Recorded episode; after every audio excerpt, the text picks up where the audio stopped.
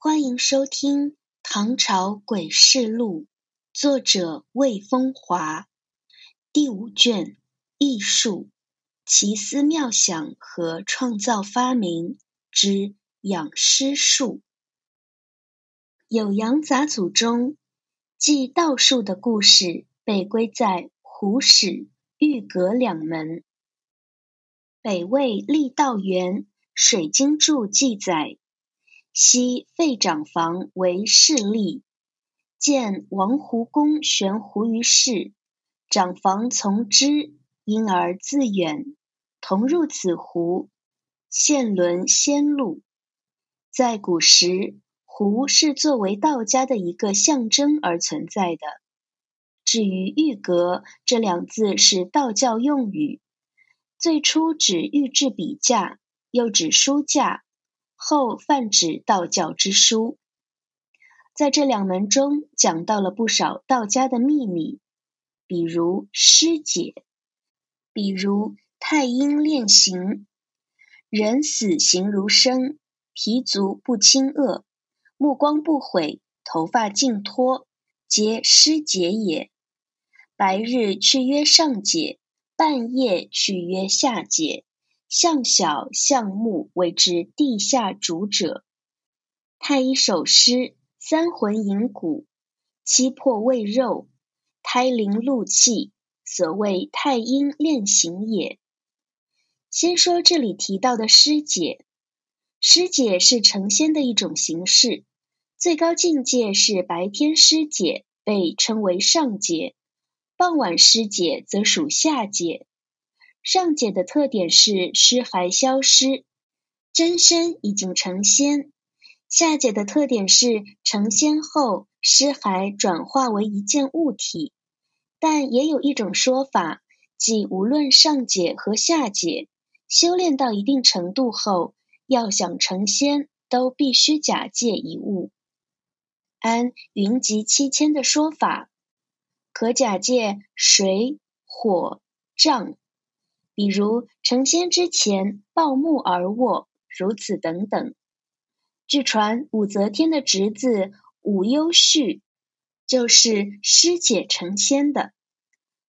武攸绪，天后从子，年十四，潜于长安市中卖卜，一处不过五六日，因徒生中月，遂隐居，服赤剑，茯苓。贵人王公所遗禄求腾气，上击沉罗，气而不用。晚年肌肉使尽，目有紫光，昼见星月，又能辨数里外语。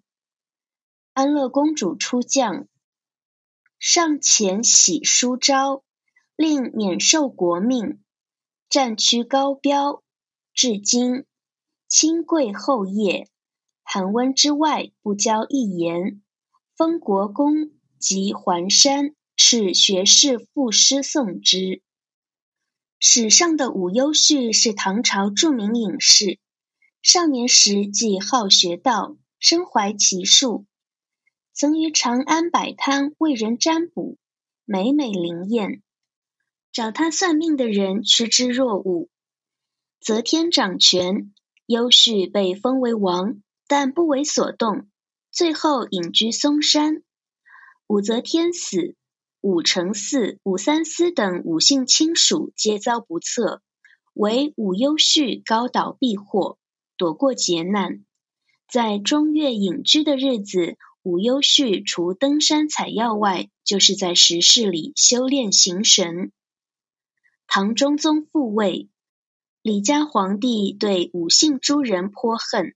但唯独对武攸绪尊敬有加。后及安乐公主出嫁，朝廷召他入朝参加婚礼，攸绪勉强从命。嵩山修炼多年的他，仙风道骨，须发皆白，身着宽大的道服。入长安城时，人们都以为是仙人下凡。在长安，无论是面对皇帝，还是昔日的同事。除客气一下外，绝不废什么话。所谓寒温之外，不交一言。在长安，无忧绪又被封为国公，不救而还嵩山继续修炼。在晚年，其外形令人恐怖，肌肉使劲，目有紫光，昼见星月。人们在好几里地外说话，他都能听得见。最后，他师姐成仙而去。上面提到的太阴炼形，就是促使达到师姐的手段。说白了，炼形就是一种养尸术，通过内在修炼，控制体内诸神，实现师姐成仙的目的。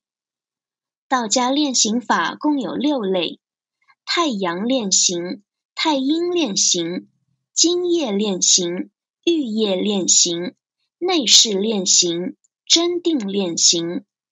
太阴炼形是其中之一。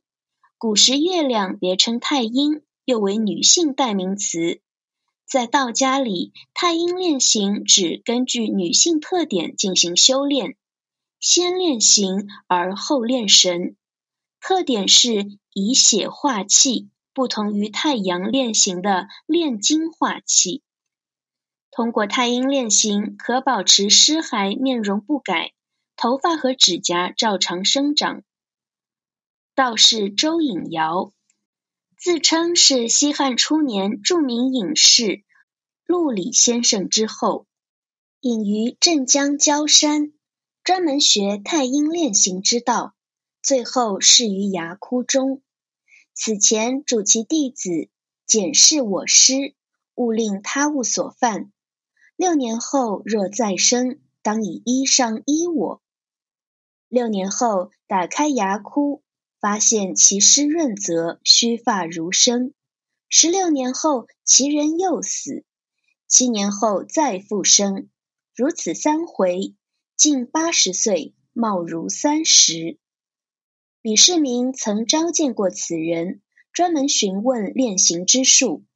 周有个很好的回答：“臣所修者，匹夫之志，功不及物，力为一身。”帝王修道，一言之力，万国蒙福；得道之效，速于人臣。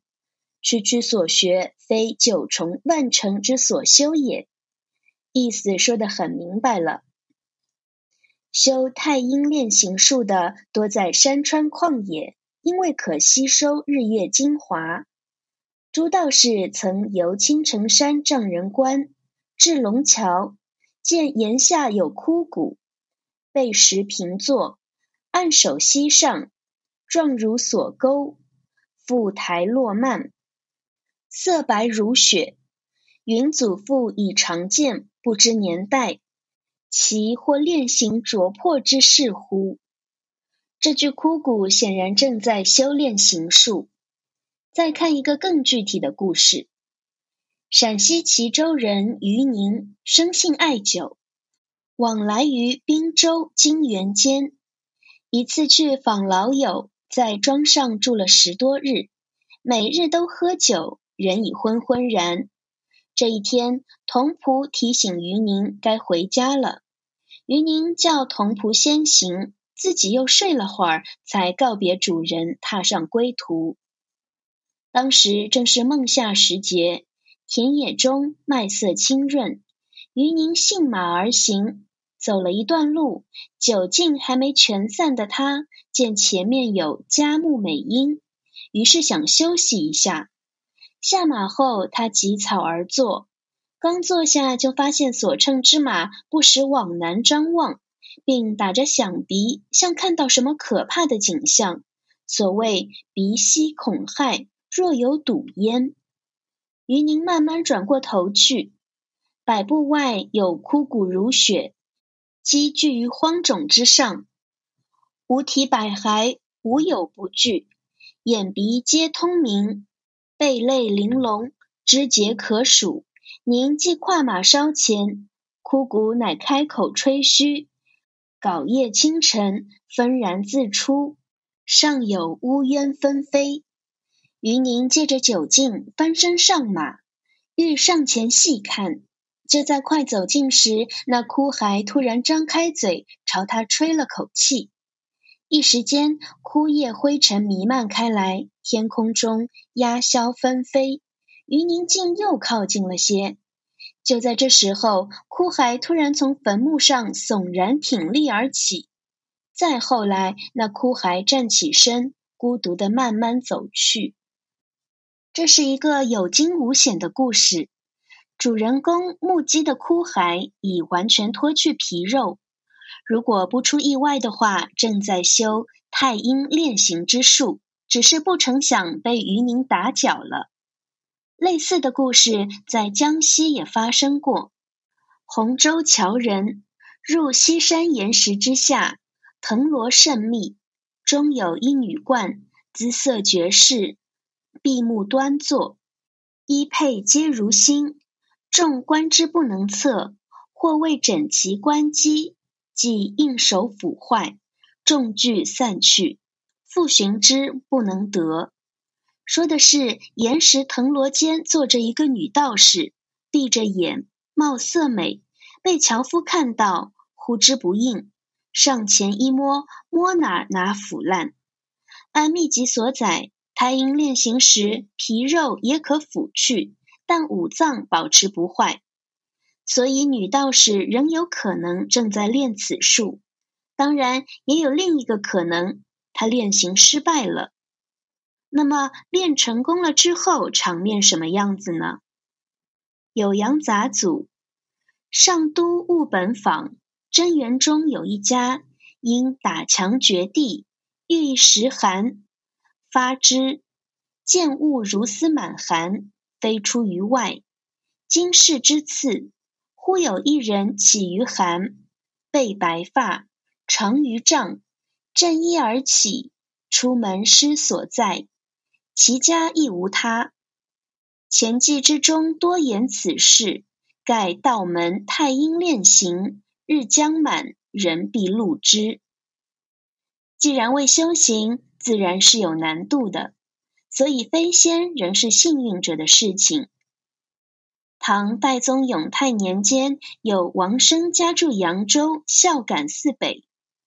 一个夏天的月圆之夜，王生喝多了，倒在床上，手垂床下。妻子担心他受风，刚想将王生的手拉上来。突然间，一只干枯的巨手从幽暗的地下钻出，攥住王生的胳膊，猛地往地里拉。王生掉下床，在巨手拉拽下，身体竟陷入地里。其妻与奴婢大恐，合力拽住王生的大腿，但最终还是没能抵过那巨手之力。王生的最后一点衣带也消失在地缝里。妻子召集全家人倾力挖掘，在二丈多深处挖出枯骸一具，看样子已有数百年了。或许太阴炼形不成而迁怒于床上的王生，也不是没有可能。但无论如何，倒霉的王生从人间蒸发了。